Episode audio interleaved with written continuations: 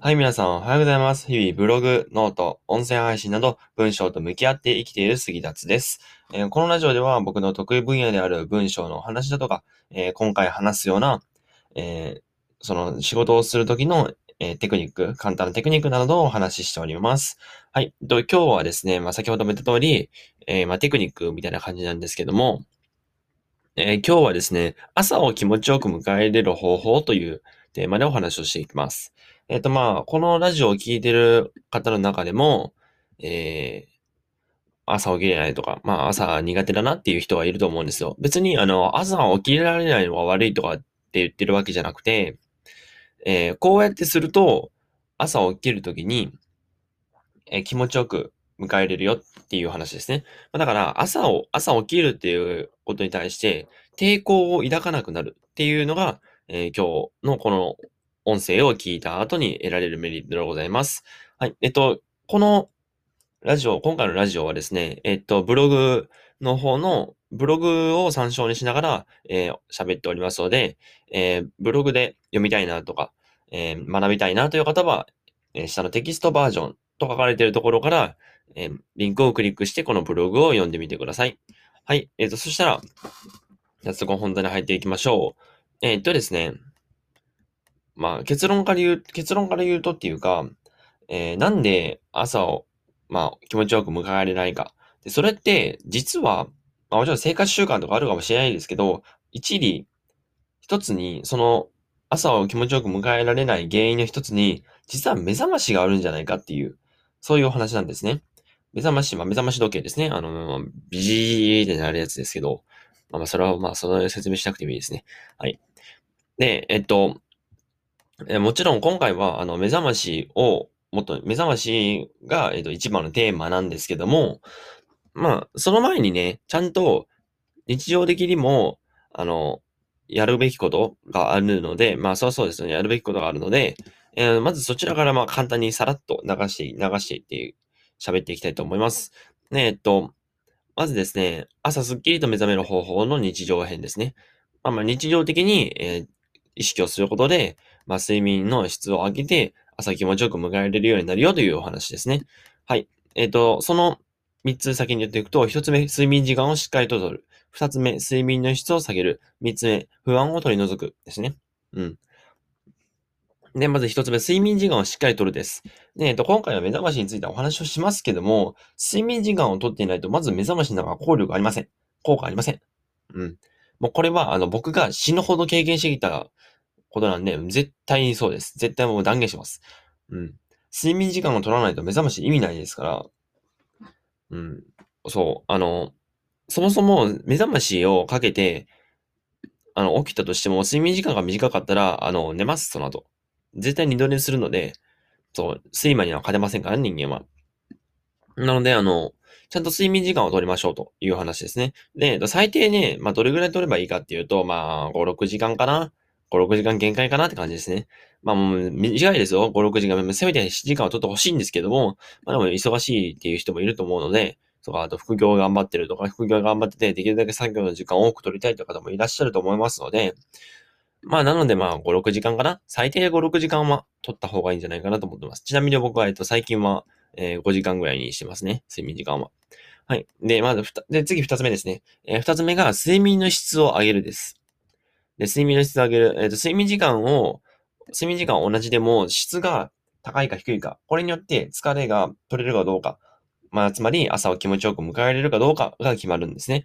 で、睡眠の質を上げるためには、まず3つの、えー方法があります。まず1つ目、寝る90分前に湯船に15分から20分浸かる。2つ目、寝る直前にスマホを見ない。3つ目、アルコールを避けるですね。まず1つ目、寝る直、寝る90分前に湯船に15分から20分浸かる。えっ、と、よくね、えーあの、睡眠に関する本とか読むとですね、絶対に出てくるのが入浴なんですよ。でなんで入浴が大事なのかっていうと、睡眠っていうのは、こう、体温上がるじゃないですか。体温が上がって、そのまま体温が下がって、その、なんていうの、中と、この体の中と表面の、表面上の温度が同じぐらいになった時にちょうどいい眠りにつく、つけるようになってるんですよ、人間っていうのは。なので、あの、一回表面の温度を、上げて、一回上げて、で内内部の温度も一回上げて、そこから徐々に徐々にキューッと温度を下げていくことによって、その睡魔が襲ってきて、良い睡眠、良い質の睡眠が得られるというメカニメカニズムになっております。うん。はい。で、90分前っていうのが、その、まあ、90分前に入ると、ちゃんと、あの、寝るときには、布団に入るときには、えー、体温がちょうどいいぐらいまで下がってるよっていう目安ですね。はい。次ですね。えー、寝る直前にスマホを見ないです。まあ、ブルーライトって言われてますけども、えー、スマホにはですね、まあ、超強力なブルーライトが備わってるわけですよ。ね。まあ、寝る90、ね、違う違う、ま、混ざった混ざった。えー、っと、まあ、寝る直前にスマホを見ない。まあ、だから、ベッドの上とかでスマホをいじるのは極力やめといた方がいいよって話ですね。でもまあ、まあ、触りたいじゃないですか。うん、触りたい方もいらっしゃるかもしれないので、一応対策を言っておくとですね、まず一つ目、寝室にスマホを持っていかないですね。だからリビングとかでスマホをいじっといて、寝るときにな、寝る10分前、15分前ぐらいかな、になったら、えー、寝室に行くときには、えー、スマホを置いといて、リビングでスマホを置いといて、まあ、充電とか終電な、なおもいいですね。で、充電して、えー、あの、寝室にスマホを持っていかないようにすると、睡眠の質は向上します。そう、ブルーライトを浴びないってだけ結構大きいのでね。で、次二つ目ですね。ナイトシフトをオンにしておく。ナイトシフトっていうのは、えっと、ググれば出てくるんで、ぜひ、えー、調べてみてほしいんですけども、これで、えっと、画面を黄色くして、ブルーライトを比較的カットするっていう、そういう機能が備わってるんですね。まあ、この iPhone だけなのかわからないですけど、僕もナイトシフト実際に使っていまして、まあ、結構黄色いです。うん。めちゃめちゃ黄色いですね。まあなんかブルーライトないなっていう、そういう感じでございます。はい。で、次三つ目ですね。ブルーライトカットフィルムを使う。まあ、こうフィルムですね。こういう、まあ、カバーと言ったらダメ、カバーじゃないですね。あの、こう被せるやつ、ガラスみたいな。これをブルーライトカットのやつにすると、まあ、比較的ブルーライトマシになるよっていう話ですね。はい。で、次、アルコールを下げるです。アルコールの中にですね、アセドアルデヒドっていう、まあ別にアルコールの中にあるわけじゃなくて、アルコールを分解するときに体内に作られる物質があるんですけども、その物質がね、実は睡眠の質を妨げるんですね。で、こちらに関してはですね、別に僕があの、この説明してもいいんですけども、めっちゃ長くなってしまうと思ったので、えー、中田敦彦さんの、えー、酒は百薬の長ではない、えー、アルコールの危険性みたいな動画だったっけ？えっ、ー、と、サムネに禁酒っていう書かれている、え、動画がありますので、えー、まあ、ぜひあの、ブログの方から見てみてください。はい。まあ、こちらの方は全然ね、あの、詳しく書かれて、書かれておりますので、そちらで勉強していただければなと思います。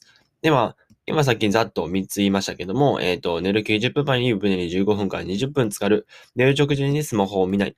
で、アルコールを避ける。まあ、この3つをね、一気にやるっていうのはなかなかしんどいですから、まず一つ一つ、えー、今日は、あの、90分前に、90分前に湯船に15分から20分使ってみようとかって、もうだんだんと順々にやっていって、やっていったら、まあ、全体にあの、質は向上します。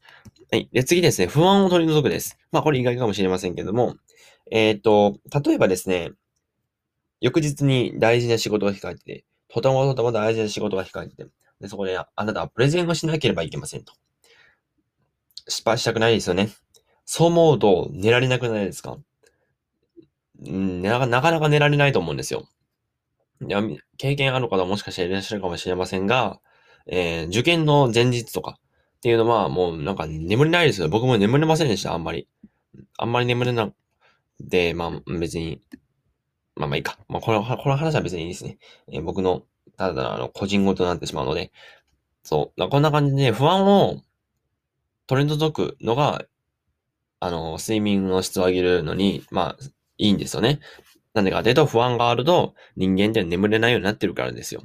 そう。で、えっと、どういうふうに不安を取り除くかっていうと、え、まず一つ目、今の気持ちを紙に書く。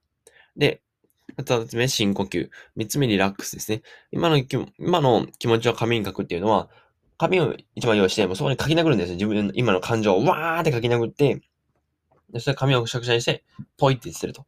そしたら、あの、自分の中にもやもやとか、もやもやとなっていた自分の感情っていうのが、全部紙に書かれて可視化されて出ていきますので、えー、これね、あの、心の中空っぽになってよく眠れるという流れになります。はい。だから不安で眠れないとか、えー、翌日に大事な、えー、失敗できない仕事とか待っているっていう場面においては、この不安を取り除く、その、方法ですね。今の気持ちは紙に書く深呼吸、リラックス。ぜひやってみてほしいなと思います。はい。えっ、と、まあ結構長くなっちゃいましたが、えっ、と、ここからですね、いよいよ本題です。えー、ここからは、えー、朝スッキリと目覚める方法、目覚まし編ですね。えー、目覚ましを改善したら、えー、絶対にね、睡眠の質を向上しますので、えっ、と、ぜひ、あの、ここは、もうめちゃめちゃ重要なんで聞いてほしいなと思います。で、まあ、目覚ましって普段どっかホームセンターとかでね、よく売ってるやつありますけども、もちろん、あんな、あんな、目覚ましを紹介しないです。まあ、あれ使ってもみんな一緒ですからね。で、えっ、ー、と、今回紹介する商品っていうのが、えっ、ー、と、こちらですね。こちらですねっていうのは、あの、わからないですね。えっ、ー、と、光で起きる目覚まし時計っていう時計があるんで、目覚まし時計があるんですよ。まあ、時計の代わりにもなるんですけど、うん、僕も、えっ、と、この商品使って3ヶ月ほどになるんですよ。そう、3ヶ月前に朝起きれないなと思って、で、この目覚ましを導入したんですね。そう。それ、それまでずっとスマホのアラームで起きてたんですけど、なかなかなんていうのかな、機能しないっていうのがあって、もうなんかこれは改善しないとなと思って、えー、この光で起きる目覚まし時計を3ヶ月ほど前に買いました。で、その、買って3ヶ月ほどになった今、えー、この目覚ましを使うことによって、えー、まあ、ある程度ね、メリットとかデメリットとかがある、あるなと思ったので、えー、ぜひ、ぜひじゃない、えっ、ー、と、共有したいと思います。それをね。で、えっ、ー、と、先に言っておきますけども、この光で起きる目覚まし時計っていう何なのかっていうと、えー、先ほど、まあ、名前の通りですね。名前の通り、えー、音ではなくて、光で起きる目覚まし時計ですね。うん。まあ、なんで光で起きる目覚まし時計っていうのがあるのかっていうのは、また、後ほど説明します。この光っていうのはとても大事になってくるんでね。うん、覚えておいてください。はい。で、えっと、まずメリットですね。まずメリットからお伝えしますと、まず一つ目、自然に起きられる。二つ目、アラームの音楽がいい。三つ目、傾向ととしても代用できる。傾向等としても代用できるですね。で、次、まず一つ目、あ、次じゃない。まず一つ目ですね。えっと、自然に起きれるです。実は、人間って音で起きるものじゃないんですよ。光で起きるものなんですね。だから、えっと、朝起きた時に、太陽の光浴びましょうって言われるじゃないですか。で、太陽の光を浴びるってなんで浴びないといけないのって思ったことありません？まあなんか眩しいから目覚めるとかって、まあ僕も昔はそう考えてたんですけど、実は人間って光で起きるものなんですよ。っていうことは、太陽の光を浴びることによって、光を体の中に取り込んで、それで、えー、体を起こしていく。体のこの機能とかをどんどん高めていく。のが、まあ、本来の起き方なんですね。なので、あの、朝起きてからまず一番日光を浴びようっていうのは、この人の体で、体っていうのが、えー、光で起きることを示している証拠でもあるんですね。うん。でも、音だと、音だとね、やっぱり、あの、途中でなんか、ビガーってなるなるじゃないですか。なんか、ジリジリジリジリって、なんか急になったら、うえいって思思いません僕めっちゃ思うんですけど、その上、めっちゃ、めっちゃ思うんですよ。うん。なので、あの、音だけじゃなくて光も導入することによって、ちゃんと自然体ね、その縄文時代とかで実際に行われていた気象法っていうのが、え活用できるっていう話ですね。で、次二つ目です。アラームの音楽がいいですね。まあ、アラームの音楽がいいって言っても、まあ、これ光で起きる目覚まし時計なんで、アラームの紹介するのどうかと思うんですけど、まあ、予備として一応アラーム機能もついてます。うん。で、このアラームで使われている音楽っていうのがですね、あの iPhone だと、あの、なんか、なんだっけ、チャラチャラチャラチリジリジリジリ、チリジリチリチリジリっていう音楽じゃないですか。まあざ、ざっくりですけど、そういう感じですよね。ねあの、その音楽でなんかアラーム、アラーム、いかにもアラームって感じじゃないですか。うん、でもね、この光で起きる目覚まし時計のアラームって、なんか、なんか朝みたいなんですよね。どういうことかっていうと、えっ小鳥のさえずりとか、えー、さざ波とか、えー、水滴とかの音が、水滴って音なのかな？わかんないけど。なそういう、えっと、朝見られるような、えー、音？朝聞かれるような音っていうのが、この目覚まし時計の中にはアラームとして備わってるんですね。そう。なので、日常で感じられる音です。こういう iPhone みたいな機械的な音じゃないので、まあ、抵抗感はまあ、多少は低いかなっていう感じですね。はい。次、えー、蛍光灯としても代用できるです。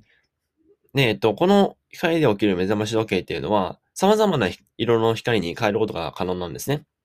で、そういう、っていうことは、えー、蛍光灯としての役割も果たすというか、もう面白い、もちろん、神々だ。えー、むしろ、蛍光灯以上の働きをするんですよ。どういうことかっていうと、人間って、あの、時間帯によって浴びるべき光の色っていうのは違うんですよね。えー、朝だとなんだっけ？朝だと緑だったっけな？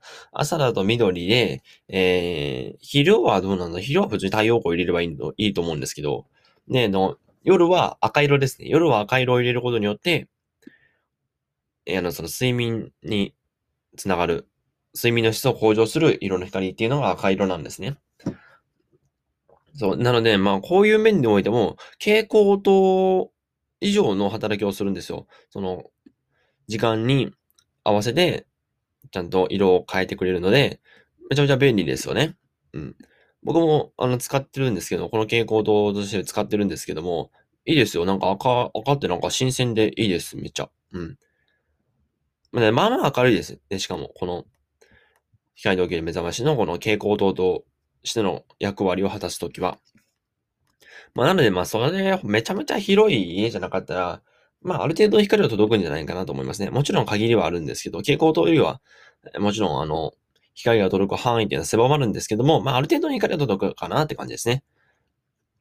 はい。えっ、と、次、デメリットですね。えー、デメリットを、まあ、簡単に挙げるとすれば、えー、二つあります。まず一つ目、離れている動画が機能しない。えー、で、次に線をつなげないといけないですね。で、離れている動画が機能しないですね。えっ、ー、と、離れてるとですね、光で起きる目覚ましっていうのは、光を目の中にボンって入れて、あの、太陽登ってきたよって錯覚させて、起こすんですよ。ってことは、光が弱かったらそんなに効力薄くなるんですね。なので、あの、ベッドから、まあ、ある程度、あの、離れるよ、離れているところに置いてしまうと、前、うん、もうあんまり、そう、目覚ましを買った意味っていうのがなくなってしまうかなと思うんですね。なので、まあ、極力近づけることをお勧めします。で、本当は言いたいんですけども、まあ、そこにね、重ねて、あの、そう、あの、そこに重ねて離れてる、離れる原因、離さないといけないような原因になってしまうのがですね、線をつなげないといけないんですよ、これ。そう、コンセントを絶対つなげないといけないので、そのコンセントの場所によって置ける位置っていうのが決まってくるんですね。まあ、なので結構自由度は低いです。うん。もちろんコンセントがめちゃめちゃいっぱいある家だったらいいと思うんですけど、そんな家なかなかないと思うので、だからベッドの近くにコンセントがない家だったら、まあ、やっぱある程度離さないといけないのかなって感じなんで、うん、それはどうなのかなって感じですね。まあ、なので、あの、この目覚まし時計を買う前に、まず自分のベッドの周りにコンセントがあるかどうかを確かめてみてください。で、これを確かめないと、まあ、結局ね、あの、ああ、そしたらもう普通に音だけの目覚ましでよかったじゃねえかってなってしまうので、後悔しないためにも、え、まずは線を、そのコンセントの穴って言ったらいいのかな？コンセントの口をベッドの近くにあるのかとか、探してみるといいんじゃないかなと思います。はい。